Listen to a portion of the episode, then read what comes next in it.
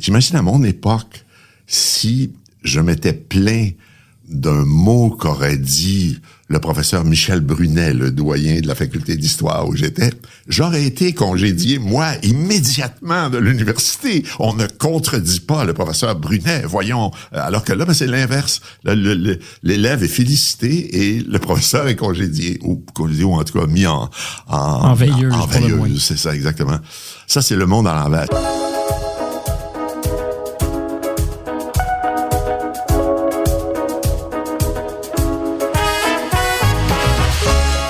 Tous, bienvenue à un nouveau numéro de Contact présenté cette semaine dans notre petit studio montréalais.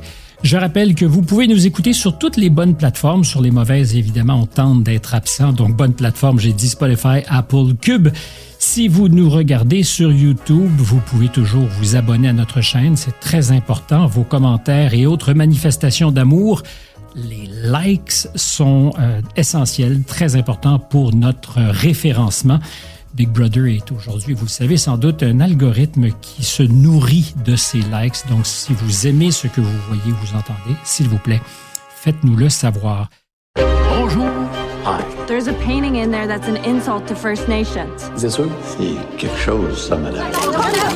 Mais la réalité, c'est... Madame, on gouverne pas avec la réalité, on gouverne avec les apparences. L'année qui vient de s'écrouler, de, de s'écouler, On peut plus fier à personne! Très heureux d'avoir à mes côtés cette semaine euh, Denis Arcan, réalisateur oscarisé pour son film Les Invasions barbares, récompensé aussi plusieurs fois à Cannes. Le déclin de l'Empire américain demeure à ce jour un des films canadiens les plus vus dans le monde. Je vous fais grâce, Denis, de la lecture de tous vos faits d'armes qui euh, précèdent généralement les entretiens que vous accordez, parce que vous connaissez votre vie et je fais le pari que la plupart de ceux qui nous écoutent connaissent aussi. Euh, sinon, peut-être pour dire euh, que Testament, votre plus récent film, est sorti cet automne au Québec sur tous les écrans et qu'il amorce sa carrière en France. J'ai dit sur tous les écrans, il doit y en avoir où vous n'étiez pas présent, mais il reste que c'était une, une sortie importante pour, pour Testament. Bonjour, bienvenue à bord, Denis. Bonjour. Ça me fait vraiment plaisir. Moi aussi. Je me suis fait euh, la remarque en me préparant, après avoir regardé beaucoup de choses que vous avez euh, dites au fil du temps, qu'il est difficile d'amorcer une conversation parce que j'ai l'impression que vous avez à peu près tout dit et répondu à toutes les questions. Oui, c'est mon, c'est mon impression aussi. Donc, Comme euh, si vous aviez voilà. d'ailleurs passé plus de temps à défendre vos films qu'à en écrire et en faire. En fait, pas tant que ça, mais oui, euh, j'ai j'ai toujours dit que j'étais pas assez célèbre pour rester chez moi. Ingmar Bergman, il pouvait rester sur l'île de Fareux et ne jamais sortir de chez lui, et ça ne nuisait pas à ses films.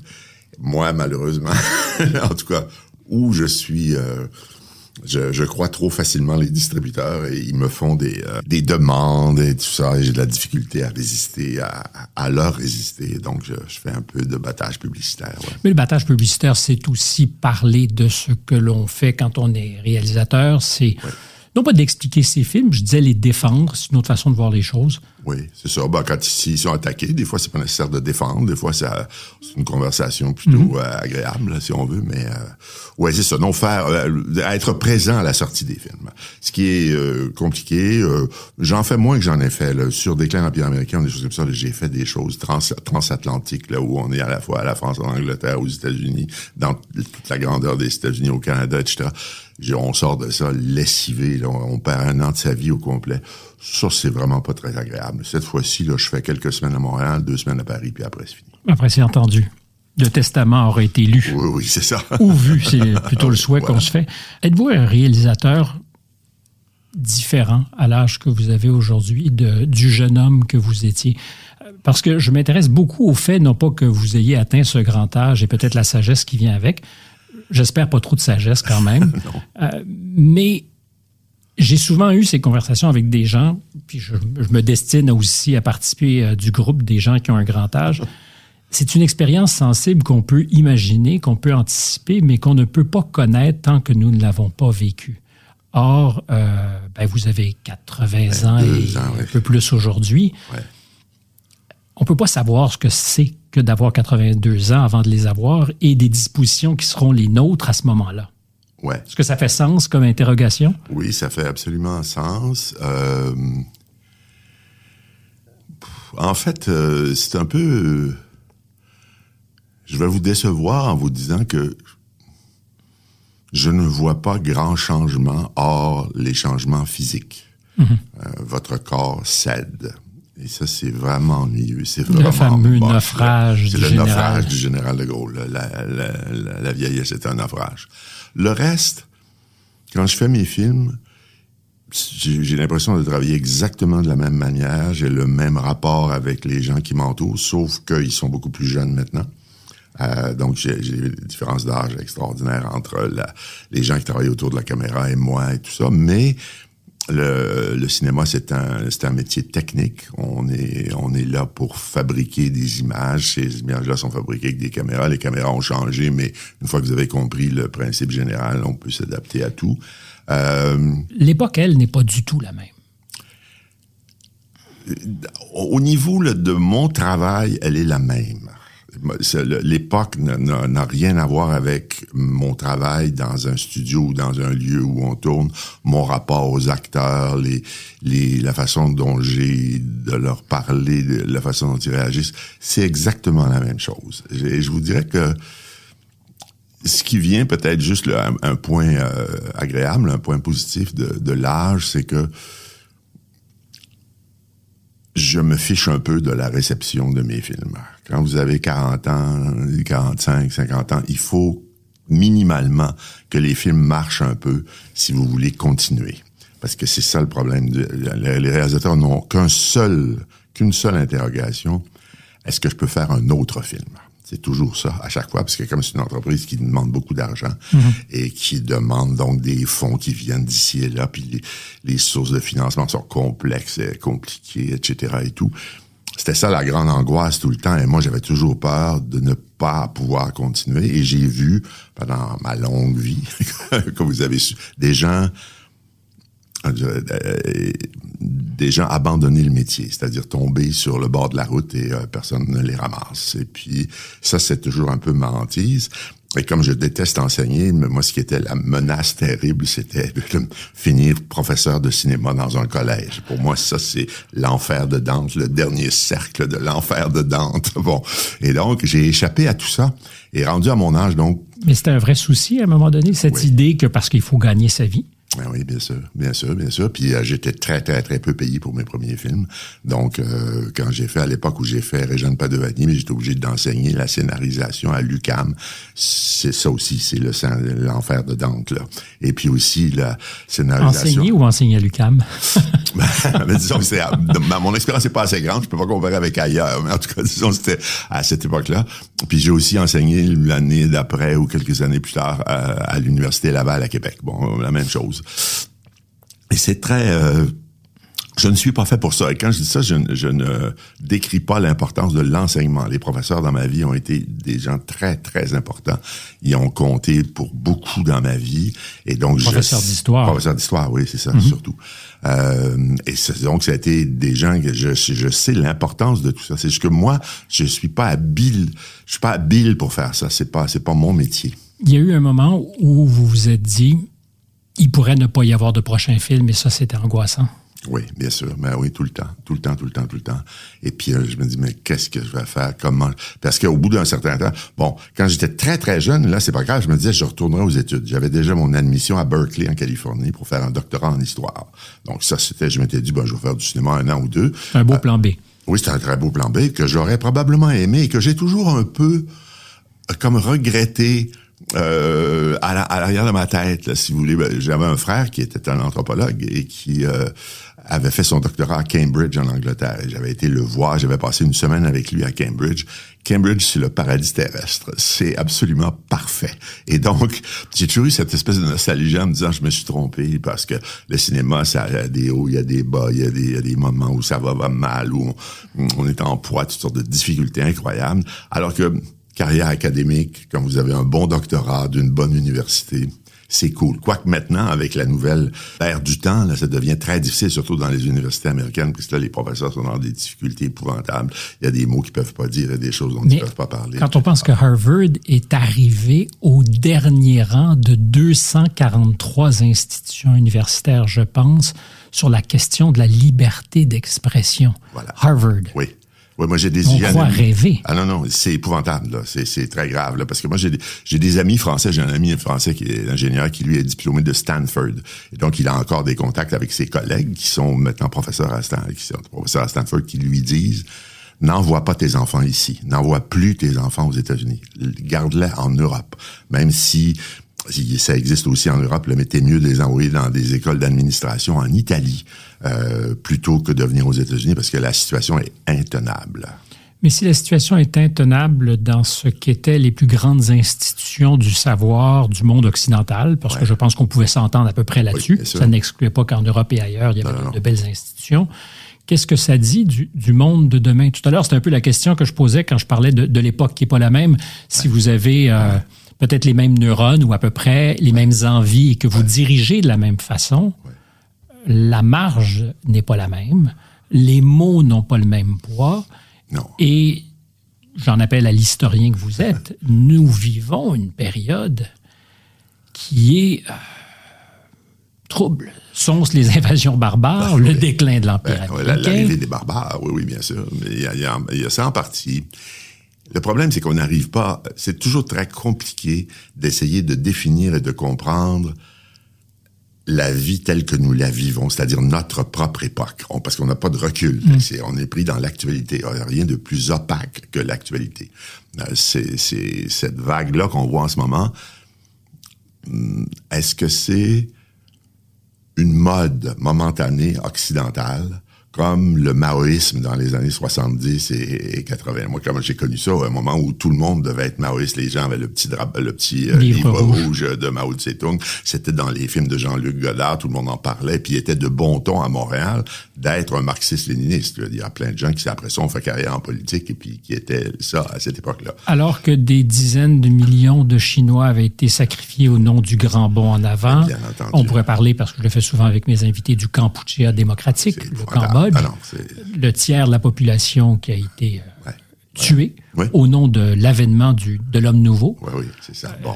Donc, mais alors, la question que je me pose, les gens ne meurent pas en ce moment euh, à, à coups de dizaines de millions euh, en Occident, mais c'est peut-être des esprits qui s'éteignent. Bon, alors, ça, ça se peut. Mais si c'est ça, ça va pas être trop long, parce qu'en général, ce genre de vague-là, on s'en remet. C'est le, le- la, la mode marxiste-léniniste, ça a duré à même pas 20 ans, puis on, tout le monde a dit, mais c'est totalement ridicule. Mao Tse-tung est un dictateur sanguinaire qui a fait mourir 25 millions de personnes dans la dernière campagne. On va arrêter, puis tout le monde, puis ça s'est éteint.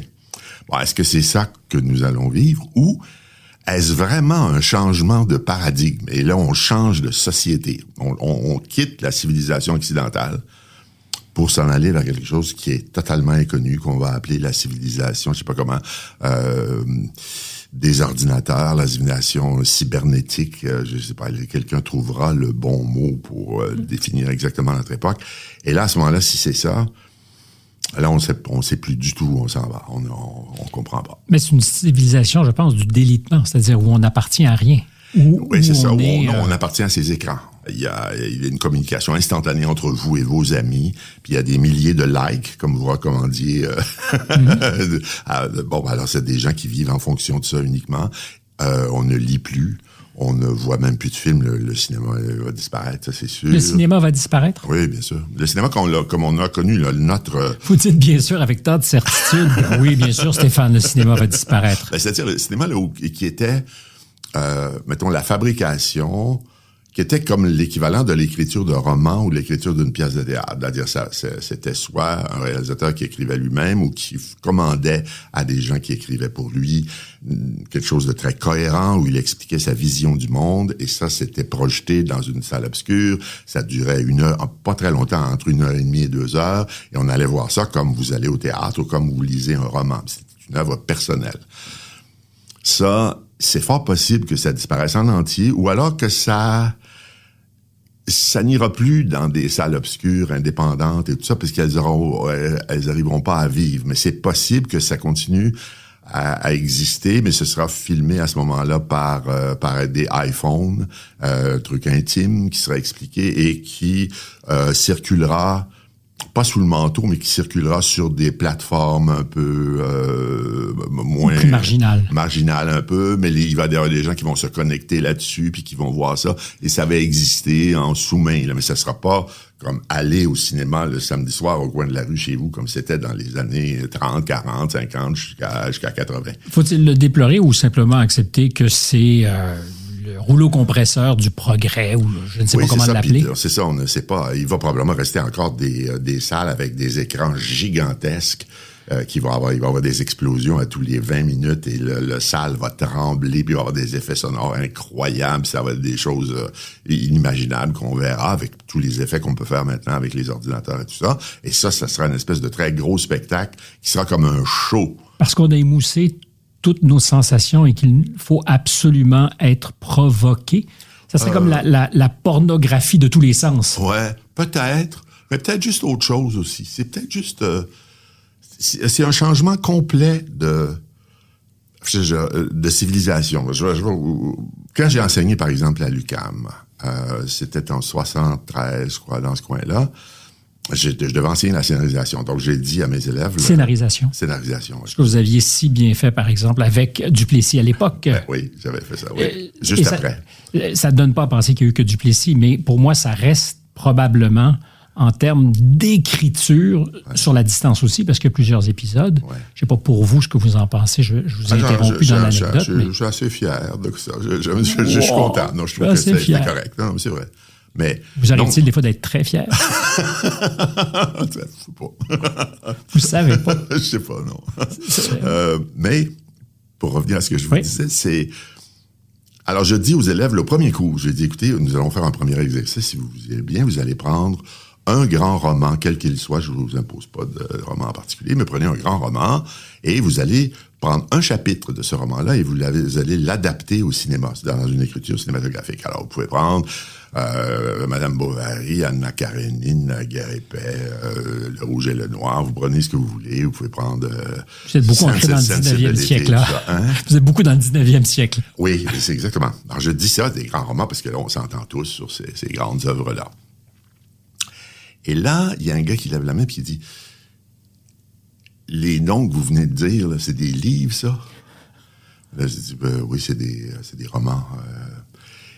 Et là, je dis Est-ce qu'il y a quelqu'un qui a lu ça ici? Et là, la personne dans la classe avait lu une seule de ces œuvres-là. Alors, je dis, écoutez, c'est pas nécessaire que ce soit des romans du 19e siècle pour poursuivre votre question. Elle dit, écoutez, vous pouvez prendre des romans modernes, si vous voulez. Vous pouvez prendre, euh, je sais pas, L'étranger de Camus, euh, L'adieu aux armes de Mingway, euh, Absalom de Faulkner. euh, vous prenez des choses euh, contemporaines, si vous voulez. Silence de mort. Il y a une jeune fille qui me dit, moi, j'ai lu tout Herman S. Ah ben j'ai dit formidable, très bien. Bon, vous, vous êtes réglé, puis prenez quelque chose dans Herman S. Elle dit, c'est très bien. Les autres, alors j'ai dit, vous n'aviez pas lu ça non plus. Alors j'ai dit, écoutez là, pour écrire, il faut être capable de lire. Et donc, il n'y aura pas de cours la semaine prochaine. Et là, vous allez trouver un roman, vous allez chercher quelque chose, un objet là avec des en papier, avec des lettres dessus, puis ça va être marqué roman. Prenez-en un, n'importe lequel, puis choisissez un chapitre, puis essayez de le modifier en fonction du cinéma. Et, et j'ai quitté. J'ai dit, il n'y aura pas de cours la semaine prochaine, on se revoit dans deux semaines. Immédiatement, ils se sont réunis en comité, ils sont allés voir le directeur du département, puis ils ont demandé mon renvoi immédiatement en disant, nous, on est ici pour écrire, on n'est pas ici pour lire. Euh, heureusement, le Comme directeur... si l'un procédait pas de l'autre. Voilà. Et euh, parce que nous, on a payé pour, pour écrire. On n'a pas payé pour lire. Euh, Vraiment? donc, oui, oui, oui, non, vraiment. Parce qu'on se croirait dans un dialogue ou d'un monologue d'un film de Denis Arcand, là. Mes dialogues sont très proches de la vie, mon cher ami. Toujours est-il que le directeur, qui était Jacques Allard, qui était un romancier, un homme très cultivé, ça a calmé les esprits, puis il a dit non, etc. Puis finalement, j'ai continué à écrire tout ça, mais je ramais, je ramais toute l'année parce que je parlais à des gens qui étaient, qui, on avait aucun, on n'avait pas de, pont entre nous, de dialogue commun. Je pourrais pas, je pourrais pas dire, souvenez-vous de la poétique d'Aristote, parce qu'on sait pas qui est Aristote. Là. Puis souvenez-vous de euh, des conseils aux comédiens de Shakespeare dans l'acte de Hamlet où il fait venir les comédiens, il leur enseigne comment jouer on sait pas, on sait pas de quoi on parle, etc. Et donc, de plus en plus, peut-être c'est ça qui va arriver, on change de, on Mais c'est change de paradigme. référentiel aussi, c'est-à-dire c'est qu'on n'a plus, enfin, peut-être que nous sommes de vieux croutons, c'est la question que je pose souvent à mes invités, c'est-à-dire peut-être que nos référents à nous euh, sont d'une autre époque et qu'il y en a aujourd'hui d'autres. Les Kardashians peut-être pourraient être, non, non, mais Oui. pourraient être une forme de C'est référence. ça, mais là, c'est autre chose. C'est Oui. c'est justement ça. Alors, si c'est les Kardashians, c'est parfait. Mais là, C'est pas on- parfait pour autant. Euh, euh, non, mais si c'est valable pour vous, c'est très bien. Je, moi, je je peux pas en prendre position morale. Là. Je vais juste dire, alors, la civilisation qui a commencé avec Homère et la Bible et qui s'est il s'est terminé avec, je sais pas quoi, Proust, euh, Jean-Paul Sartre et Thomas Mann, ça c'est fini. Je dirais Welbeck appartient à cette famille quand même. Oui, oui, bien sûr. Oui, oui, oui, non, il y a des gens, bien sûr, qui, Qui continuent. Maintenant, qui continuent, là. Mais peut-être qu'on quitte tout, tout cet univers-là, cette planète, la planète Gutenberg, des choses qui étaient sur, avec des livres, des choses comme ça et tout, c'est disparu et on s'en va vers l'inconnu. Ce qui, mais euh, quand je dis ça, là, je suis pas du tout catastrophiste en disant oh mon Dieu c'est terrible, euh, l'univers court à sa perte là, ou nostalgique. Non, moi je vivais à une autre époque. Cette époque-là est en train de s'éteindre et ce qui va arriver va être autre chose. C'est tout.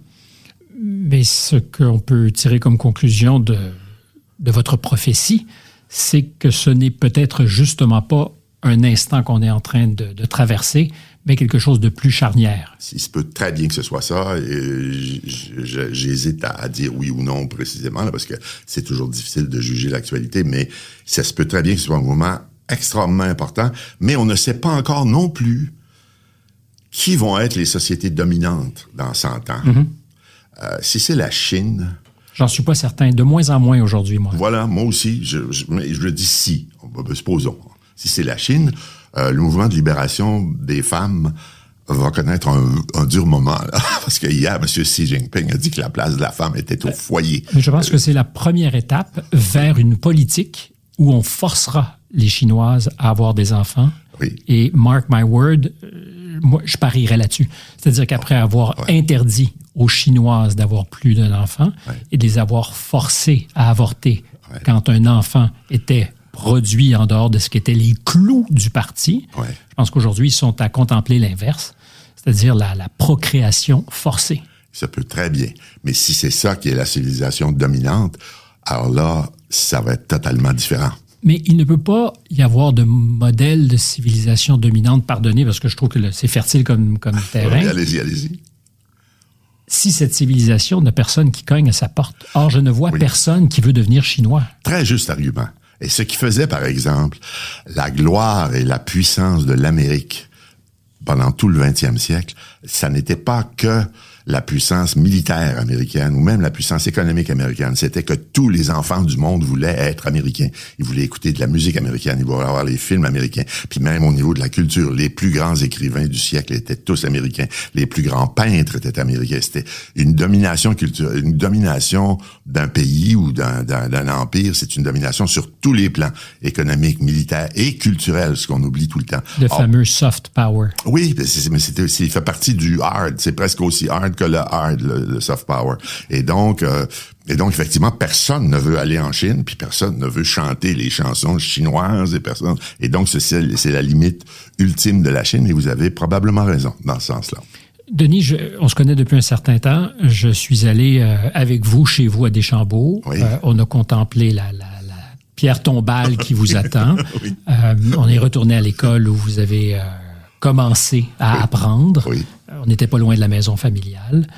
Euh, J'ai souvenir, parce que ça m'a beaucoup marqué, c'est là qu'on rentrera peut-être dans nos intimes respectifs, de, des descriptions que votre père avait faites de la Californie, des orangeraies. Oui. Je sais que vous m'avez parlé avec abondance aussi de vos premiers contacts avec le monde de la famille des Oscars. Oui. Tout à l'heure, le plan B, c'était Berkeley, Oui. université en Californie. Oui. Au bilan, avez-vous souffert d'être un provincial? Et ma question est très sérieuse et je sais qu'elle est intime parce que ça ne se dit pas entre nous et qu'on est sévèrement jugé par ceux qui nous écoutent, particulièrement au Québec, euh, quand on, on souffre un peu, non pas du Québec, euh, parce que c'est pas de ça dont il est question, sinon oui, ouais. du provincialisme. Ouais. Euh, à la réponse, c'est oui et non. Ou non et oui. Alors commençons par non. OK, je, je n'en ai pas souffert parce que finalement, au final, j'ai fait à peu près euh, tous les films que je voulais faire ici. Puis je les ai faits dans un très grand climat de liberté. Euh, où je pouvais m'exprimer, je pouvais faire les films que je voulais dans au- avec des budgets bon petits mais raisonnables, où je pouvais m'exprimer. Quand on parle avec des cinéastes hollywoodiens, des fois c'est autre chose parce que c'est c'est toujours cette histoire de de rentabilité, de financement, de choses comme ça. Moi, j'avais j'avais un petit univers, mais un petit univers que je contrôlais. Ensuite, j'ai eu et là, là ne riez pas de moi votre côté cynique, je ne veux pas le voir, mais quand j'étais jeune, on voyait toujours des, des vieux comédiens ou des vieux chanteurs qui disaient euh, oh je ne peux pas quitter mon public me réclame puis moi j'étais qui était cynique quand j'étais jeune. Donc, vous Oui, parlez de moi ou de vous quand, Non, vous, non, par- non. quand vous montrez du doigt mon cynisme? Non, non, non, non, je parle pas de vous, je parle de moi. Mais euh, donc, euh, alors je me disais, c'est pas possible, etc. Or, il se fait que depuis, euh, je dirais, 10, 15 ans maintenant, etc., partout où je vais au Québec, partout, au garage, à l'épicerie, euh, euh, faire réparer euh, des souliers chez le cordonnier, tout ça, il y a une espèce de, chaleur universelle qui est, croyez-moi là, sans cynisme, extraordinairement touchante. Du type, avant mon, mon avant-dernier film, ça faisait un petit bout de temps que je n'avais pas de fait de film. Je suis euh, pas loin d'ici, sur l'avenue du Parc. Euh, je suis en train de choisir des oranges. Il y a une dame qui passe à côté de moi, qui arrête son petit carrosse à côté du mien et qui dit « On attend, là. » Et là, je dis, ben, euh, ben, pardon, quoi? Je pensais qu'elle voulait prendre des oranges devant moi, tout ça. Elle dit, non, non, on attend. Puis elle s'en va. Le prochain. Ouais. Bon, ça, c'est, ça arrive, là. Puis je vous jure, je, je me vante pas, là, mais je veux dire, ça arrive tout- à toutes les semaines, là. Oh, je suis certain que ça arrive toutes les semaines. Moi, ce qui m'intéresse dans ce que vous dites, c'est que vous soyez non pas sensible à ça, parce que je veux qu'on soit tous sensibles à ça. Mais ce qui me bluffe, c'est que je peux pas imaginer qu'à une époque, vous pensiez que ça allait vous arriver. Ah oui, ça c'est vrai, absolument. Oui, et puis que je puis que je réagirais de cette façon-là en plus, que ça me touche vraiment. Et puis aussi, c'est toutes sortes de trucs. Écoute, la, la semaine dernière, je suis dans un gym à Piémont, en près de Sainte-Adèle. Puis là, il y a un type énorme avec des tatous, tu sais, les, le gars, les gars qui bench press, là, 300 livres, tout ça. Il dépose ses poids, et là, il passe devant moi, il fait juste le signe du pouce, ça. C'est tout. Il m'a m'a pas, parlé ni rien. Il dit, voilà, c'est- bon.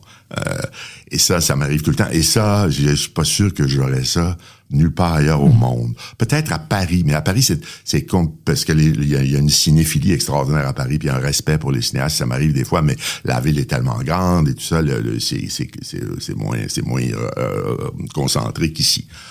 Ça, c'est le, le, le bon côté. Le mauvais côté, c'est que quand il y avait, j'avais des difficultés dans ma vie, j'ai eu des difficultés maintenant de censure, des difficultés pour faire certains films, des choses, des choses a, la vie n'est pas toujours. euh, et là, je me disais, pourquoi est-ce que je suis pas parti? Pourquoi est-ce que je suis pas ailleurs?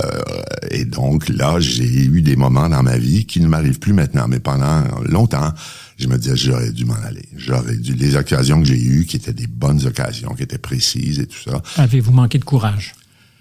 euh, si vous voulez, je ne sais pas. Euh, c'est parce que c'est aussi une question de tempérament. Euh, on parlait tout à l'heure, euh, avant qu'on commence à enregistrer, de Roman Polanski. Moi, j'ai connu Roman Polanski à 21 ou 22 ans. Il était terrifiant. Je veux dire, il était en route vers Hollywood et rien n'allait l'arrêter. Il allait vous poignarder si vous vous mettiez dans son chemin. Est-ce que c'est l'archétype de ceux qui réussissent? En tout vous? cas, euh, un peu, pas nécessairement, parce que Denis Villeneuve, qui est mon collègue et, et ami et tout ça, est un gars d'une douceur infinie, puis ça marche tout seul pour lui, puis euh, bon, ça. Mais Denis a un côté aussi où il sait où il s'en va, il s'en va, et bon, il, il le fait. Moi, j'étais pas beaucoup comme ça. Euh, J'étais euh, très lié à des personnes. Euh, Jean-Marc Vallée, qui a aussi fait une belle carrière à Hollywood, a dit euh, pour toi, c'est sans espoir, tu es un dépendant affectif. bon, et il avait en partie raison. Parce qu'il J'imagine pas que vous soyez dépendant. ah ouais, il y a des choses où je, je- il y a des, il y a des moments où je ne suis pas parti parce que je vivais avec une femme qui ne souhaitait pas que je parte. Et donc, je suis resté. Sont-ce des erreurs? ça fait de moi quelqu'un de différent, c'est tout. Euh, donc, il y a- j'avais une partie de moi, par exemple, il y a des gens qui... Tu sais, Jean Renoir, il a quitté la France au moment de la guerre, il s'est en allé à Hollywood, il a jamais réussi à faire un film à Hollywood parce que c'était Jean Renoir, il voulait avoir du vin blanc, il voulait avoir son muscadet, il était perdu, il était pas dans son univers. Et moi, je, je suis très, très proustien. Ce que je veux dire, c'est que dans la vie, je n'ai à peu près jamais voyagé. J'ai voyagé un petit peu pour faire du ski, euh, du temps où j'étais skieur, faire un peu de plongée sous-marine, jouer au golf un peu, mais c'était des petits voyages circonscrits, puis je rentrais chez moi. Je suis pas du tout un voyageur. Il y a plein de choses que je n'ai jamais vues. Euh, J'ai vu Rome à 65 ans. Euh, donc, euh, j'aime ça être chez moi, dans ma chambre à coucher, pas très loin. Tu sais, vous n'imaginez pas quoi, déménager Marcel Proust en Oklahoma Non. et lui demander d'écrire sur les, les, les massacres des bisons. bon. C'est drôle parce que je pense à votre chambre, celle que vous aviez en face du. Est-ce que c'était le YMCA quand Oui. vous écriviez Oui, la oui. série Duplessis dans des conditions misérables, Oui, exactement, oui. mais pour autant pas si misérables parce que vous étiez probablement dans une zone de J'étais dans confort. mon zone de confort, c'est ça exactement. Alors, il y a ça. Donc, tout ça, ça fait partie, donc, mon, mon paysage, si vous voulez, psychologique, mental, etc., fait que j'étais pas destiné probablement à faire ça. Et, et deuxièmement, et ça, c'est euh, probablement plus sérieux, les gens, tous les gens qui s'intéressaient à moi de l'étranger s'intéressaient à moi d'abord comme scénariste plutôt que comme réalisateur. Donc, ce qu'ils voulaient de moi, c'était des scénarios. Euh, ce qui est beaucoup, beaucoup plus compliqué. Quand Denis Villeneuve, pour revenir à lui, euh, va faire Sicario, le scénario de Sicario, il est déjà fait. Il est écrit par... Puis il est, il est béton, il est très bien, etc. Denis arrive, il le corrige, il l'arrange à son goût et lui. Et là, il réalise. Et il y a une Ferrari entre les mains. Il y a une Ferrari entre les mains, il y a les super acteurs, puis, et puis, puis c'est, mer- c'est merveilleux, ça. J'adorerais faire ça, ce bout-là. Mais moi, c'est pas ça. Ils veulent que j'écrive Sicario. Et donc là, à ce moment-là, les, les fois où j'ai eu les discussions sérieuses, comme par exemple à Paris, il y a plein de gens qui me disaient toujours, faut que vous fassiez déclin de l'Empire américain, mais à Paris, dans la société française. Cas, je disais, bon, oui, peut-être, probablement, je serais capable, mais faudrait que vous me procuriez un appartement à Paris, euh, dans un confort relatif comme celui que j'ai à Montréal, et que vous me laissiez libre pendant deux ans, trois ans. Je vais sortir, je vais rencontrer des gens, je vais aller manger chez des gens, je vais, je vais, vais vivre. Et là, probablement que j'aurai un scénario dans deux ou trois ans, mais je ne peux pas vous le garantir. donc l'incubation est consubstantielle de ce que vous vivez. Oui, toujours. Et donc là, les producteurs deviennent craintifs. Mon Dieu, mais là, si on paie un appartement, puis si on paie, si on fait ça, puis il n'écrit rien, ça va être catastrophique. Et donc là, l'enthousiasme d'un coup baisse beaucoup, vous comprenez? Alors ça aussi, ça explique le fait que je sois resté ici. Si ça avait été juste un truc de réalisation, euh, ça techniquement réaliser, c'est pas compliqué. Peut J'ai un souvenir d'une conversation où on parlait, vous parliez de Clint Eastwood, qui lui recevait des piles de très bons scénarios. Ben oui. Et l'enjeu était de choisir le meilleur d'une série de très Très bons. bon. Voilà, c'est ça. Et, Ouais. et je vous ai vu envieux. Envieux euh, au sens où c'est un, c'est un problème de riche Oui. agréable, j'imagine. oui, c'est sûr, c'est évident, parce que, bon, à Montréal, il n'y a pas de scénario.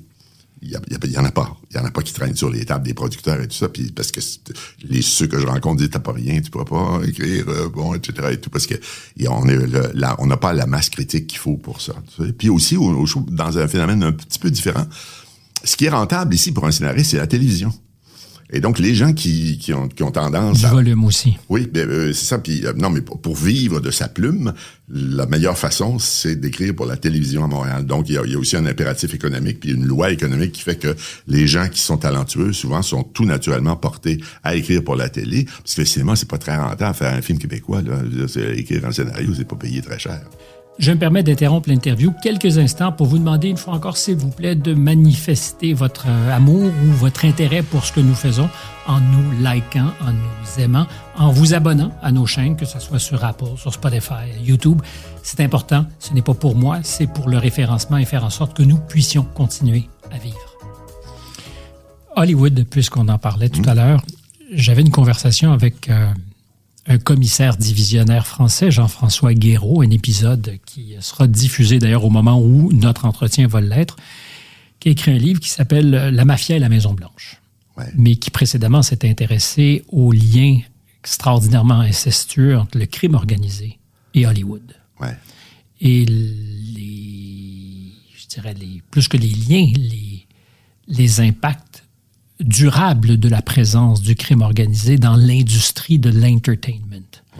Le soupçonniez-vous ou l'avez-vous seulement déjà vu à quel point, dans le fond, euh, la face lumineuse de l'Amérique était aussi euh, articulée parce qu'elle avait de plus sombre, c'est-à-dire le crime organisé? Mais c'est c'est possible, je- je- surtout quand il y a, je- ce, que, ce que je connais de plus, c'est les liens au moment où ils ont fait The Godfather, où là, il y avait beaucoup Mais même de liens. des agents, euh, des grands agents, Lou Wasserman, qui était Ouais. euh, une- marionnette inféodée de... C'est ça, mais le, le, le crime organisé a jamais été loin, effectivement. Puis bon, puis il y avait Las Vegas aussi, où le crime organisé était. Puis Las Vegas, les stars sont aussi des stars d'Hollywood, etc. Ça, je connais ça à peu près. Mais c'est parce que, aussi, une autre chose, c'est... Les Américains adorent leur cinéma. Et pour eux, le cinéma, c'est formidable. Et c'est formidable pour les hommes d'affaires, mais c'est formidable pour les criminels, c'est formidable pour les policiers, c'est formidable pour tout le monde. Tout le monde veut faire du show business. Alors, c'est pas juste les, les bandits, c'est tout le monde. Moi, je me souviens ici, euh, C'est une décision culturelle des Américains. parce que le cinéma américain, là, c'est une des religions des États-Unis. Après le football, il y a le cinéma, puis c'est pas loin. Puis quand les deux se mélangent ou le show business, pensez juste à, à Taylor Swift right, maintenant, Oui. là, qui va au match de football, puis là les deux se chum. Puis il y a un chum qui joue au football. C'est le délire, le médiatique et tout ça. Bon ben c'est comme ça. Alors je vous raconte une anecdote. Je suis ici à Montréal. À l'époque où il y avait la bourse de Montréal. Et je veux une séquence de bourse où il y a quelqu'un qui, il y a des gens qui lancent un nouveau produit et qui amènent sur le plancher de la bourse des mannequins pour vendre ce nouveau produit et l'annoncer. Je vais à la bourse de Montréal qui est une toute petite bourse carrément minable. Et là, je vois, les, Provincial. je vois les responsables, plus provincial, la petite province, là. Et là, je vais voir le responsable, il me dit, à la bourse, vous comprenez, euh, on pouvait pas entrer là avec une caméra, c'est impossible, etc. Vous pourriez, il y avait une espèce de, de, de, euh, de galerie à l'étage couverte d'une bulle de plastique rayée, sale, etc. Il dit, vous pourriez peut-être filmer à travers cette bulle-là. Mais là, j'ai dit, non, ça n'a pas de sens, monsieur. Il faudrait que je puisse tourner en bas, euh, dans, sur le, pl- le plancher de la bourse, monsieur Arcan, mais vous n'y pensez pas. Il se transige ici des millions, des millions de dollars. Euh, ça pourrait être une catastrophe économique épouvantable si vous dérangiez nos courtiers. J'ai dit, Écoutez, bon, oublions ça. La semaine d'après, je vous jure, la semaine d'après, je suis au New York Stock Exchange. Parce que ce film euh, devait aussi être tourné à New York. Je me suis dit, je vais aller voir à New York. Stardom? Ouais, Stardom, c'est ça. On voit que vous, vous êtes un cinéphile là, imprenable. Donc, on continue à déplier. On est à New York. Donc, je vais à New York, euh, je rencontre le gars des relations extérieures. Il dit, OK, je vais vous amener sur la galerie. Là, on, je suis sur la galerie. Là, au moins, il n'y a pas une bulle de plastique. Là où on sonne la cloche. Donc, c'est la cloche juste à côté, oui, c'est ça. Ben, là, il me dit, voilà, ben voilà, c'est ça, c'est la bourse de New York et tout ça. Mais j'ai dit, écoutez, c'est fou, là, je sais que c'est ridicule ce que je vous dis, mais moi, dans mon rêve, euh, j'aurais mis une caméra sur le plancher de la bourse. Ben oui, vous avez juste à me le dire, on serait pas monté ici? On, on va aller sur le plancher de la bourse. Alors, on descend, on est au milieu du stock exchange, mais il dit, euh, euh, qu'est-ce que vous voulez tourner? Puis je dis, je vais tourner, voilà, c'est des mannequins qui entrent, elles vont là, puis ça. Dit, Ben, pas de problème, vous faites ça comme vous voulez. Qui sont les stars? Qui sont les stars de Dan? Aykroyd. Non, mais c'est ça, ça- c'est ça qu'il voulait savoir. Parce que ça, c'est fondamental. Qui sont les stars? Qui jouent dans votre film? Là, il dit, bon, la seule chose, vous comprenez, c'est parce que souvent, les, les, euh, les brokers, ils sont un peu énervés par les stars et tout ça, puis euh, ils s- ils s'en fâchent. Fait que je vous mets, je vous- si vous voulez-vous mettre des rails? J'ai dit, je pourrais mettre des rails pour bouger la caméra. Il dit, ben oui, mettez des rails. Mais il dit, on va vous demander de mettre des petits cônes, des petits cônes oranges le long des rails, si vous voulez, pour pas que les gens s'en fâchent dans, dans les rails ça devenait tout d'un absolument possible. C'est la plus grosse bourse au monde. Ils se transigent là, là pour vrai des milliards de dollars. Et eux, showbiz. Showbiz, c'est américain. Puis comme après ça, je disais, c'est facile de faire ça. Il me dit, monsieur, quand vous voyez le New York Stock Exchange dans un film qui est populaire, qui est vu dans le monde entier, c'est à notre avantage. Il n'y a pas de meilleure publicité pour le Stock Exchange que de les voir dans un film avec euh, avec euh, Tom Cruise. Et la même chose, par exemple, sais, je me souviens que à un moment donné, j'ai- j'étais à Paramount là où j'ai travaillé quelques mois, puis euh, il, faisait Top Gun One. Et puis pour Top Gun One, la marine américaine avait prêté un porte-avions. Non, mais vous savez, le porte c'est le plus gros bateau du monde. c'est gigantesque. Il y a 2000 personnes à bord. Mais c'est le soft power. Ben, c'est exactement Voir ça. le porte-avions au cinéma avec Tom. Cruise Oui. dessus. Ben oui. Et ça donne envie à des milliers de jeunes Américains d'aller s'engager, de, de, de- de rêver à la gloire de la marine américaine, etc. Tout ça. Voilà. C'est un autre pays.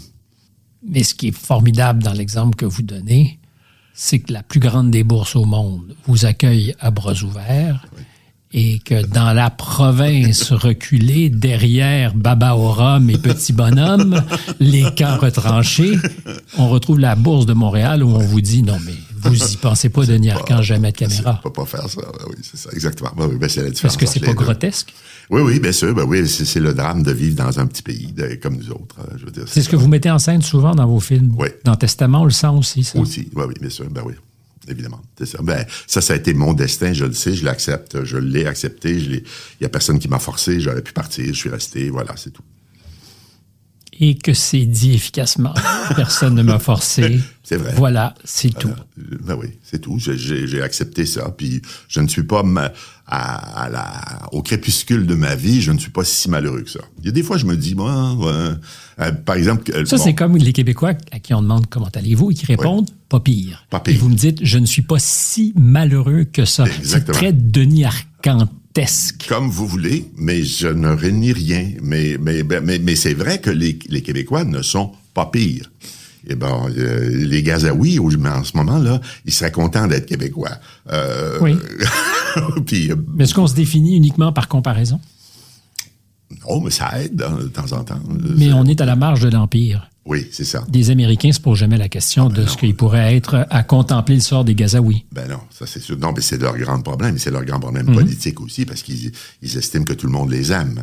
Puisqu'ils sont américains, ils doivent être aimés. Et puis là, c'est des catastrophes épouvantables qui arrivent à ce moment-là. Oui, je ne sais pas s'ils sont encore à ce point candides. Peut-être pas, ils l'étaient au Vietnam, en tout cas, dans leur dernière sortie. Êtes-vous un homme pudique? Ben, euh, Parce que je constate souvent que vous avez beaucoup de difficultés à être euh, ben, justement très américain. Euh, c'est pas si mal ou c'est... euh, et, et vous, avez parlé de sentiment tout à l'heure, c'est-à-dire de l'accueil chaleureux, euh, le confort, la bulle dans laquelle vous êtes depuis 15 ou 20 ans au Québec. Ouais. Et c'est une de mes questions, c'est le rapport à l'émotion, à ce qui n'est pas que cérébral. Ah ben oui. Mais ça, le, le cinéma, ça marche sur l'émotion. Ça, c'est, un, c'est un des moteurs. C'est pas, c'est pas juste mes films, ils, ils fonctionnent pas juste à l'intelligence ou à la, à la critique sociale. Ça me tombe un peu sur les nerfs d'ailleurs quand les gens ne parlent que de ça. Euh, Là, je me rappelle par exemple de la scène de Rémi, euh, dans Ouais. les invasions barbares, Ouais. qui est un grand moment de communion Ouais. où tous on a pleuré en même temps. Oui, oui. Alors, quand on, quand on a tourné là, dans Invasion Barbare, la mort de Rémi Girard, que tous ses amis viennent lui dire adieu. C'était un moment absolument magique parce que d'abord, la température était parfaite. On était sur une galerie au bord du lac Magog. Les acteurs étaient tous dans un, dans un état second, etc. et tout. Et donc, on a commencé à tourner. Puis je me souviens plus qui est le, le premier qui vient euh, toucher sa main, puis après ça, les autres viennent et tout ça. Et là, j'ai commencé à pleurer. Moi, je pleurais. Alors, j'étais, mes yeux étaient couverts de larmes. J'étais donc, je ne pas voir, je voyais plus rien. Je voyais plus si c'était au point, si les, parce qu'en général, on fait très attention à tout. Là, y a-tu un clignement d'œil? Est-ce que le, le- le coin de la lèvre était bien, etc. et ça, puis je ne voyais plus rien. Et donc, je pleurais comme une madeleine jusqu'à la fin, parce que le dernier, c'est Dominique Michel, je pense, qui vient. Et là, bon, moi, je disais, bon, ben, coupé, je pense qu'on l'a. Puis là, je regarde le caméraman, qui était un gros gars, François, un gros gars costaud. Puis je dis, écoutez, est-ce qu'on était au point? Il me retourne, il me pleurait lui-même. Alors, il était Incapable. il était incapable de me dire, je sais pas si c'était au point. On le sait pas. Personne ne le savait. On, on, on sait pas ce qu'on a fait, là. Je veux dire, et on était tous en larmes oh, c'est presque fou, là, de dire ça. Mais, donc, euh, il y a très souvent des moments comme ça dans, dans, dans des films où moi, je suis envahi par l'émotion. Et, euh, et voilà. Puis, Mais c'est euh, pour ça que je parlais de votre pudeur, parce que c'est clair que quand on est un pudique, on a beaucoup de difficultés à exhiber, ses- ses- à présenter au monde ses, ses Ouais. émotions. Euh, et je trouve que c'est, enfin je trouve, c'est c'est banal de le dire, le cinéma est à son plus efficace quand il nous fait vibrer. à la hauteur de mon métier, les seules fois où j'ai l'impression d'avoir fait correctement mon métier, c'est quand on dépassait l'intelligence Ouais. et qu'il y avait une émotion. Euh, quand M. Parizeau se confesse en 95 devant moi, je dis souvent c'est une damnation parce que je sais que je ne revivrai probablement jamais un moment historique Ouais. où tu es en face du gars qui joue sa vie et qui parle de lui davantage que de politique. Et là, c'est le choc foudroyant de l'émotion. Du haut de mes, je sais pas, 27, 28, 29 ans. Puis je me dis, ah, quand est-ce que je pourrais me retrouver en face de quelqu'un dans des circonstances. Et, et le cinéma réussit à faire ça. Ouais, Excusez ouais, le détour biographique. Non, non, pas du tout, mais c'est, c'est, c'est, vous avez entièrement raison. Mais ça n'est pas non plus, c'est-à-dire, c'est une fine balance. C'est pas non plus que de l'émotion. Parce qu'il y a des gens aussi qui essaient que de faire que de l'émotion. Alors là, les gens sont en larmes du début à la fin du film. Ça, mm, non plus. Il faut que ça soit tout ça. Il faut que ça soit toute la vie. C'est-à-dire, il y a une part d'intelligence, il y a une part de conflit, il y a une part d'économie, il y a une part de ça. Puis il y a aussi, il y a aussi l'émotion. L'amour, la, la crainte de la perte de l'être aimé, enfin, tout. tout. Ce qui fait que la vie n'est pas banale. Oui, voilà, c'est ça. Et elle est intéressante, puis elle est aussi intéressante à La Chine, dans une banlieue de Montréal, qu'à qu'à Los Angeles. Ben, j'imagine alors que ceux qui sont les, les champions de la confection de nos émotions, Hollywood, sont aussi vigilants de ce qui se fait ailleurs, de ce que sont les ressorts employés euh, par le cinéma hors Hollywood pour créer ces émotions. Une chose qu'il faut pas faire, c'est sous-estimer les gens de Hollywood, qui sont d'une intelligence et d'une culture insoupçonnée. Un jour, je faisais un film euh, quand j'ai fait euh, Love and Human Remains. Je cherchais une directrice de casting à New York. Ma directrice de casting ici, Lucie Robitaille, m'avait dit j'ai travaillé pour une fille formidable à New York, va la voir. Je vais la voir. Il se trouve qu'elle est dans les bureaux de Martin Scorsese. Et Martin Scorsese, c'est pas juste une personne, comme toujours à Hollywood. Martin Scorsese, c'est 15 collaborateurs fidèles, etc. Et donc, je suis dans un coin des bureaux de Martin Scorsese, et là, tout d'un coup, il arrive quelqu'un qui dit, hey, je vous connais, j'ai vu vos films. Je dis, vous avez vu mes films? Euh, ça, c'était euh, tout à fait surprenant. J'étais encore jeune. Je ouais, j'ai vu vos films et tout ça, c'est le fun, viendrez nous voir, on va parler et tout ça. Avez-vous vu le film Tchèque qui est sorti la semaine dernière? Non, non, j'ai pas vu le film tchèque. Parce qu'il dit ça, s'il faut voir ça de toute évidence. C'est absolument extraordinaire, etc. Et là, je me rends compte qu'il voit tout. Absolument tout dans le monde et que j'avais reçu à un moment donné, on se demandait pourquoi, quelqu'un qui avait appelé les productions de Max Film qui avait fait Jésus de Montréal en disant, voulez-vous, s'il vous plaît, nous donner les références musicales de votre film? Nous, ça nous intéresserait. Parce que Robert Lepage, lui, avait entendu les premiers enregistrements des, des voix bulgares. C'était un anthropologue qui était allé en Bulgarie puis qui avait enregistré des femmes qui chantaient devant des églises et tout ça. Puis Robert, qui sait tout dans le monde, avait dit, Denis, il faut que tu mettes ça dans ton film. C'est ça, la musique de ton film. Je l'ai déjà entendu. C'était incroyable. Je- il avait raison. J'ai mis ça dans mon film. Et là, de New York, on reçoit un appel en disant, quelle est cette musique-là? Donc, c'est des gens qui sont à, à l'affût de tout. Ils écoutent tout, ils voient tout. Ils sont d'une culture incroyable, mais comme ils disent, on est dans un système pourri et euh, la moitié de ce qu'on pourrait faire, on le fait pas. Parce qu'on voudrait faire des films, parce que leur, leur idole, c'est Ingmar Bergman ou Kurosawa ou tout ça, puis ils font pas la moitié du temps. L'argent et stardom, pour euh, citer ici l'œuvre, la célébrité, ce sont des choses qui vous ont toujours fasciné et qui existent presque tout le temps dans les films d'une manière ou d'une autre. Ouais, c'est ça. C'est aussi euh, c'est une chose qui m'avait frappé parce qu'à un moment donné, je m'étais dit dans, dans Stardom, le personnage principal est un mannequin. Parce que c'était l'époque des super mannequins. On en parle encore maintenant. Elles redeviennent à la mode là, de ces, ces cette semaine. Et Alors, Vous en avez une d'ailleurs dans le dernier film Testament qui est bibliothécaire, mais qui a vraiment les allures d'une super mannequin. Oui. Moi, je soupçonne, je soupçonne que vous êtes capable d'être déconcentré par la beauté. eh ben, oui, je ne demande qu'à ça. je demande qu'à Vous que avez rougi. C'est ça la beauté. C'est fait pour déstabiliser. Euh, toujours est-il que de, euh, de quoi on parle? Là, vous m'avez dérangé. Je j'ai perdu le fil de mon de mon Je histoire. pensais pas que ce soit possible. Absolument. La beauté Oui. et le souvenir de la beauté Oui. chez des femmes. Oui. Euh, Jessica Paré dans ce cas-ci, Oui, puisque vous sûr. parliez de mannequins, de Oui. l'époque des super mannequins. C'est ça.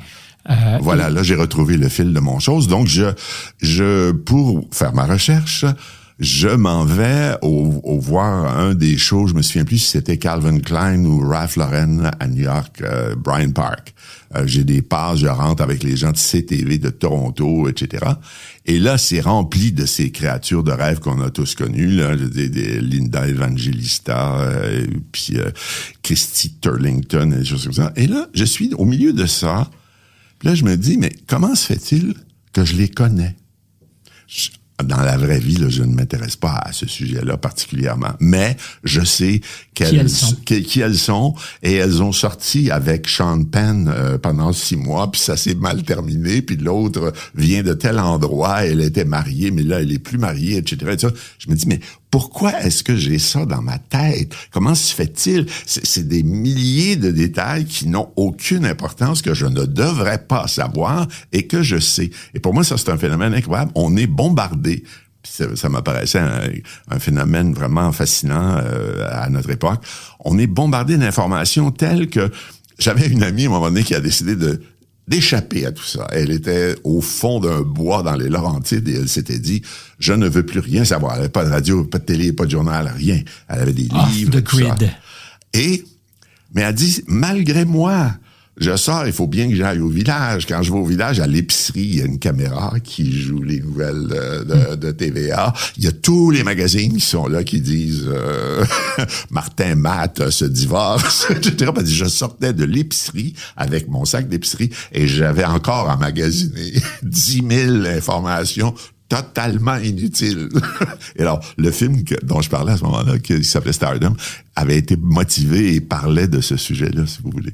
Mais comme l'argent, c'est aussi Oui. un fil rouge. Ben oui, bien sûr. Et ça aussi, ça c'est comme Est-ce que ça vous éléments. a obsédé, vous, l'argent, ou jamais? Non, jamais. Parce que j'ai eu la chance d'avoir un, père qui gagnait très bien sa vie. Il était pilote sur le Saint-Laurent. Et un pilote, c'est bien payé. Un pilote sur, sur le Saint-Laurent, à l'époque, je pense que c'est encore la même chose. C'est l'équivalent du salaire d'un pilote d'Air Canada. Donc, pour nous, la- l'argent n'existait pas. Il y avait dire, abondance quand même à la maison. Oui, mais c'était pas. Oui, ben c'est- c'est-à-dire pas abondance. On vivait pas du tout dans dans des dans la haute bourgeoisie ou des choses comme ça. Mais pour vous donner un exemple, à tous les quatre ou cinq ans, mon père disait bon, ben je pense qu'on va changer de tour. Puis là, ma mère disait ben écoute, euh, va chercher des pamphlets, là, des des euh, des, Des flyers. des flyers de, de Des vendeurs de des dépliants, c'est ça, pour les vendeurs de tours. Puis il mettait ça sur la table de la cuisine. Ma mère disait ah c'est joli, ça c'est bien, c'est tout, acheter ça. Mon père disait ah oui c'est là que tu veux, bon, ouais, je vais l'acheter, c'est tout, c'est bon.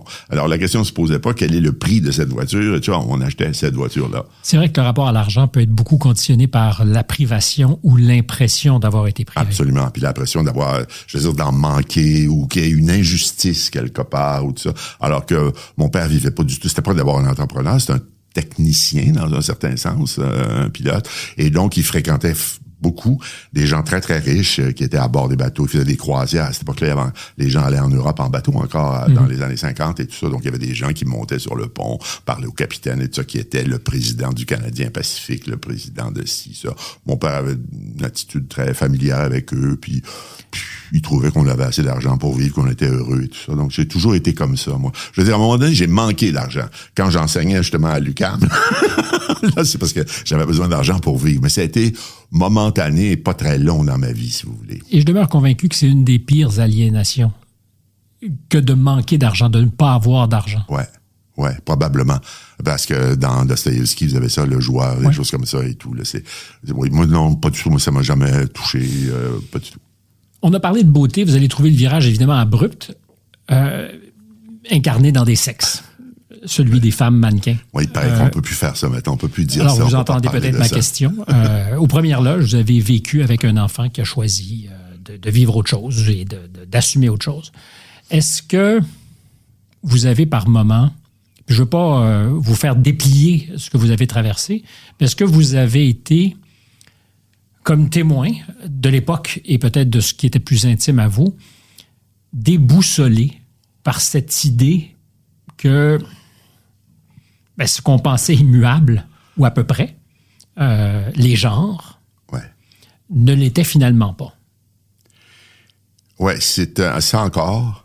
Euh, moi, comme j'avais, j'ai toujours une formation d'historien, j'essaie toujours de me réchapper en me disant, est-ce qu'il y a eu des époques semblables? Est-ce qu'on est-ce qu'on peut se fier à ça? Est-ce qu'il y a eu des moments où des centaines d'adolescents décident qu'ils sont inconfortables dans leur sexe et qu'ils veulent en changer? Ma connaissance là, euh, des textes, euh, des choses, il- il- ça ne s'est jamais produit avant aujourd'hui. On n'a jamais vu ça. Des gens qui veulent qui sont inconfortables en, étant hommes, femmes, Femmes. qui veulent être euh, neutres, qui veulent être non définis, etc. Et ça, pour moi, c'est entièrement nouveau et ça fait partie de la même interrogation qu'on avait dont on parlait tout à l'heure. Est-ce qu'on vit un changement de civilisation draconien, quelque chose où on coupe complètement avec le passé? Alors, dans les relations avec mon, mon fils, c'était mon inquiétude était juste, est-ce que c'est une mode? Si c'est une mode, c'est extrêmement dangereux parce que dans 20 ans, la mode va être passée et seras-tu malheureux? Bon, parce que tout ce qu'on veut, c'est le bonheur de ses enfants. Euh, le reste, ça me dérange pas, moi, je veux dire. c'est- Et vous dites votre fils, ça a été long avant d'être capable de dire ça naturellement. Bon, je, ben oui, parce que avant, c'était ma fille. Quand vous avez une fille pendant 25 ans, puis vous l'avez élevée comme une fille, puis vous l'avez adorée, puis vous avez changé ses couches, puis vous êtes vous promenez avec, puis vous l'avez, si, si, je sais pas, euh, euh, descendu les côtes de la montagne en freine sauvage avec elle, etc. et tout ça. Et c'est une petite fille, puis elle est fine, puis elle est belle, et tout ça. Et tout d'un coup, ça n'est plus une petite fille, c'est un garçon. Euh, puis qui veut être garçon, etc euh, ça aurait rien changé si j'avais eu un garçon au départ. Je l'aurais montré à jouer au hockey, puis on a s'arrêté un garçon, puis c'est tout. Mais là, le changement, c'est très, très déstabilisant. Mais encore une fois, la grande question, c'était pas ça, c'était es-tu sûr que ça n'est pas une mode? Puis là, il disait, mais non, mais non. Euh, quand je l'ai annoncé, j'ai eu 25 000 likes. Là, je dis, oui, mais des likes, là, je- moi, je- ça m'inf- ça m'influence pas, ça, ça, ça me dit rien, là. C'est des réseaux que je ne connais pas. Euh, Et puis les likes vivront pas dans ta peau dans c'est 10 ça. ans. Ouais, exactement. Puis ils sont plus là, etc. Et tout ça. Donc c'est une très grande inquiétude avec laquelle je vis encore un peu. Mais bon, on se débrouille dans la vie. euh, on on, on s'aime, on n'a pas rompu les communications. on- tout va bien, mais mais c'est très étrange d'avoir une fille qui tout d'un coup est devenue un garçon. Il reste un espèce de sentiment. Pas ça. Pas un malaise, c'est pas vrai, c'est pas pas. Mais c'est comme bizarre un peu. Puis on se demande quoi, puis on, on- voilà. Mais cette euh, étrangeté ou ce caractère bizarre de la vie, on pourrait l'appliquer à, à plusieurs de nos comportements qui ont été récemment modulés, là où on pensait jamais que ça arriverait, sur la liberté d'expression, sur l'incapacité de nommer certaines choses.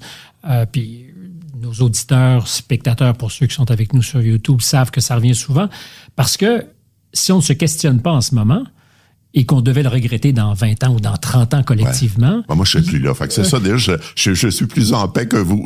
mais, mais on- puisque c'est peut-être un changement paradigmatique, Ouais. qui n'est pas justement qu'un soubresaut de l'histoire et que Ouais, tout change, c'est certainement le moment de poser des questions. Absolument, c'est ça. Puis de se poser des questions, puis c'est parce que c'est difficile pour quelqu'un comme moi. Comme par exemple, bon, dans euh, il y a une scène, il y a une- je tourne une scène de ce dernier film, Testament et tout, et là, il y a une magnifique euh, jeune fille. Et là, je voyais, je, je ne sais pas comment la décrire parce que elle, elle joue, elle s'appelle euh, Mademoiselle Louis d'Or et euh, elle est noire. Je, je sais même pas si je peux dire ce mot-là à ce moment. Et donc, il faut qu'elle se déplace. Elle est un, tout- tout- tout petit peu à gauche. Et moi, je suis derrière la caméra, puis je suis derrière mon euh, le, le moniteur qui est avec une jeune fille, une jeune femme qui est la qui, tire le point, là, qui est la première assistante à la caméra. Et là, je dis, dites à la jeune fille noire, s'il vous plaît, de se déplacer un petit peu vers la droite. Là, elle se retourne vers moi. Là, mon assistante dit, pourquoi l'appelles-tu noire? Je l'appelle noir parce que sa peau est noire, puisque c'est tout ce que je trouve pas d'autre nom. J'ai oublié son nom. Il y a 30 personnes sur le plateau. Je connais pas leur nom à tous. Euh, J'aurais pu dire celle avec une robe verte, mais au lieu de dire celle avec une robe verte, j'ai dit mais, la jeune fille noire qui est là. Pour moi, ça, Ce qui est la réalité. ce qui est la réalité, sa peau est noire, et pour moi, ça ne signifie Ça absolument ne rien de péjoratif. Il n'y a rien, absolument pas. Et sa peau est noire. Mais ça, semble-t-il, je ne peux plus le dire. C'est, on peut plus dire ça. Euh, une jeune fille noire, euh, non, faut dire, faut dire, je ne sais pas quoi d'ailleurs. On me l'a pas dit. Euh, et donc là, ça devient très, très, très compliqué, surtout que, en toute honnêteté, si j'y, repense, il y il avait vraiment rien au fond de mon âme de péjoratif ou de négatif ou de quoi que ce soit. Et comme s'il fallait d'ailleurs à chaque fois se scruter le Ben, fond de l'âme pour s'assurer qu'on je suis soit. pressé, je suis en train de travailler, j'ai pas le temps de scruter le fond de mon âme, il faut qu'elle se déplace. faut qu'elle aille vers le centre de l'écran, etc. Bon.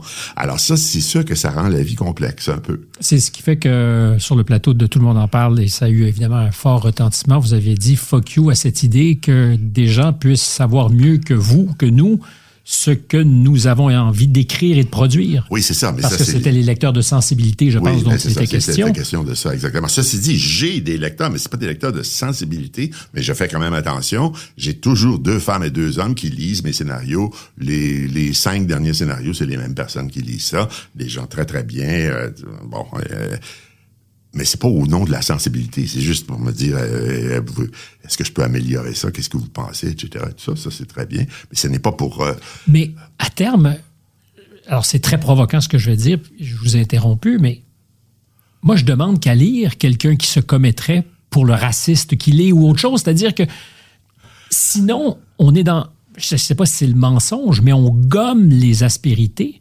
C'est une hypothèse que je fais. Encore une fois, je ne suis pas en train, pour tous ceux qui voudront faire le procès, de dire je- j'en appelle à une littérature raciste.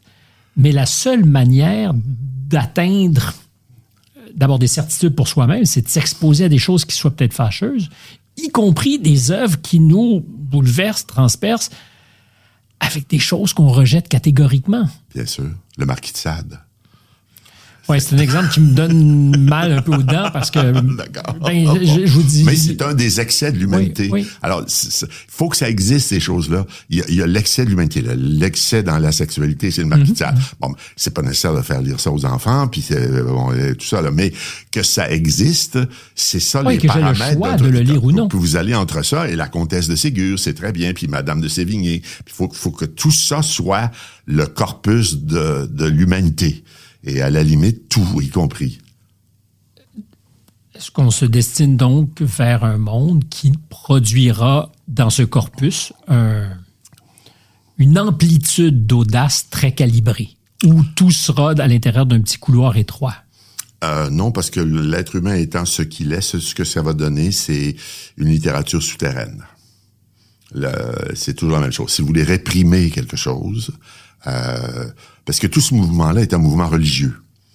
C'était vraiment comme un, un mouvement religieux américain qui vient des États-Unis, qui vient des, des renaissances successives des mouvements religieux américains. Jean-François Bronstein parle de la religion woke. C'est une religion, c'est définitivement une religion parce que ce n'est pas Et un des mouvement- textes sacrés. oui, il y a des textes sacrés, puis c'est pas un mouvement politique, c'est pas un mouvement qui s'occupe de, euh, de- de- des conditions ouvrières, d'augmenter le salaire des gens les, C'est pour plus- ça que je vous parlais d'aliénation économique tout à l'heure. Ça Ouais. n'intéresse plus personne. Non, ça intéresse plus personne. Maintenant, c'est c'est c'est quoi la, euh, le livre à la mode maintenant à Paris, là, la dictature du ressenti. Eugénie Bastier, Eugénie Bastier, oui, c'est ça. qui était dans votre fauteuil à Paris il y a un mois, qui Ah était, oui, donc qui Ah était au podcast. C'est ça. Bon, ben c'est ça, la dictature du ressenti. Je ressens quelque chose. Donc c'est ça qui est fondamental. Je veux dire, je veux dire, j'essaie de m'imaginer la, euh, tu sais, la, la, pro- la professeure d'Ottawa qui a prononcé euh, nègre blanc d'Amérique et qui a été congédiée.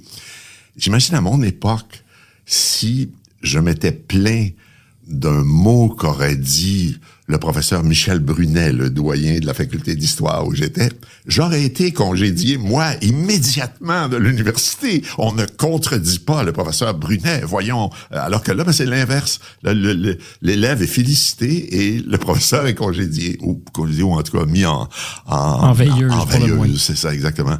Ça, c'est le monde à l'envers. Le- Et c'est pour ça que je dis des fois, je ne comprends plus rien.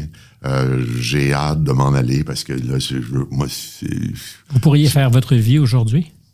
Ah ben, il faudrait que ça soit différent, il faudrait que je fasse autre chose et tout ça, mais ce serait compliqué parce que là, à ce moment-là, on, on va entrer dans un monde religieux, donc ça, il faut plus le dire, ça, il faut faire attention. Ça, c'est c'est déjà comme ça. On pensait s'être s'être débarrassé de la religion. Tout ça, ben non, c'est revenu avec une vengeance. Là, c'est pour, comme on dit en anglais, with a vengeance. Là. C'est euh, non, c'est c'est un peu c'est un peu inquiétant tout ça. Moi, en tout cas, ça, ça m'inquiète pour l'avenir, mais ça m'inquiète pas moi personnellement. Puis euh, bon, les gens se débrouilleront comme ils, comme ils pourront avec, mais c'est certainement ennuyeux Je et, vous et sens dangereux. soulagé de savoir que le voyage est fait.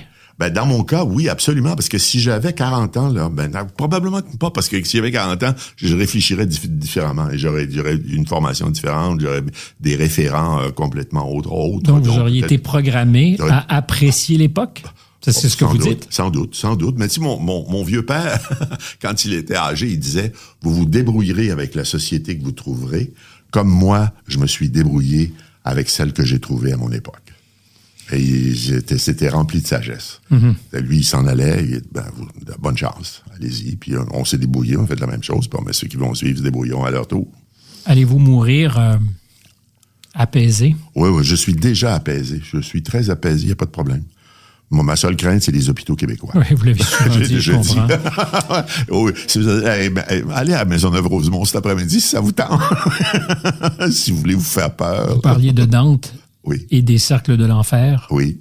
Euh, je pense que ça fait euh, nécessairement partie des cercles dantesques de l'enfer contemporain. C'est vrai, c'est vrai, c'est C'est vrai. un peu soviétique. On a déjà eu cette conversation. Je ne sais pas si vous en souvenez, où on se disait c'est un système euh, gratuit et accessible à tous, mais beaucoup plus accessible aux amis du parti. C'est-à-dire quand on connaît quelqu'un, Ah ben oui, quand sûr. on est rencardé. C'est ça, bien sûr. Non, ça, en fait, euh, quand je dis ça m'inquiète, ça m'inquiète pas tant que ça parce que j'ai des très bonnes connexions. J'ai- Je connais des médecins partout. C'est ça, horrible, puis, hein? euh, oui, c'est horrible, c'est absolument horrible. Mais c'est aussi, c'est, c'est un problème. Ça va prendre un siècle à régler. Ça peut se régler, mais ça va prendre un siècle. Faut-il détruire un monde pour le reconstruire des Oui, fois? mais c'est même pas détruire un monde. C'est moi j'ai déjà parlé à des responsables très très proches là qui ont créé la, la carte d'assurance maladie, la Gaston-Guette, là, euh, au moment de la formation de, de ça. Et je leur ai dit, avez-vous pensé à envoyer quelqu'un dans d'autres pays?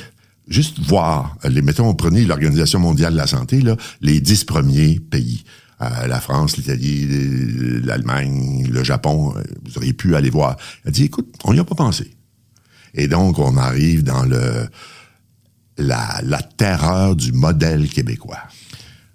Terreur, c'est un Oui. mot lourd hein, quand on Oui, connaît l'histoire. Quand on le sait, le... Parce que la terreur, c'est aussi Robespierre. oui, mais là, c'est- oui. euh, mais, les époques changent. ouais, ouais. personnellement, entre la guillotine, où on meurt d'un coup, et puis la terreur du système de santé Oui, oui. où on meurt douloureusement longtemps, je ne sais pas la- laquelle terreur est la pire. On- je sais pas, on décidera pas ça ce soir. Ça serait pas politiquement correct d'avoir une ça, réponse non, définitive. Je vous vois savoir mieux que moi là où il faut s'arrêter. voilà. J'ai pris beaucoup de plaisir, Denis Arcan. Ah, moi aussi, c'est toujours un plaisir de vous voir. C'était vraiment, vraiment très, très chouette. Euh, bravo. Et euh, en espérant que nombreux soient ceux qui iront au cinéma pour voir Testament, je vous fixe rendez-vous à la semaine prochaine. Je vous rappelle que si vous avez aimé, comme l'a dit le monsieur tout à l'heure, il faut nous liker. Le monsieur, ça c'est vous, Denis. Vous êtes rendu un monsieur. Un bon vieux monsieur. Parce que les, les algorithmes, oui, c'est très, très bien dit. Les, les, Oh, c'est bon, ça, les algorithmes. les- oui, les- oui, oui, Ah, oui, c'est la excellent. machine logarithmique. Non, non, pas du tout. Les algorithmes aiment beaucoup les likes et font que ben, peut-être nous pourrons nous rendre à la semaine prochaine sains et saufs. C'est Jeanne Croteau qui va faire l'assemblage de tout ça. Marianne Grenon et notre recherchiste Stéphane Bureau au microphone. À très bientôt.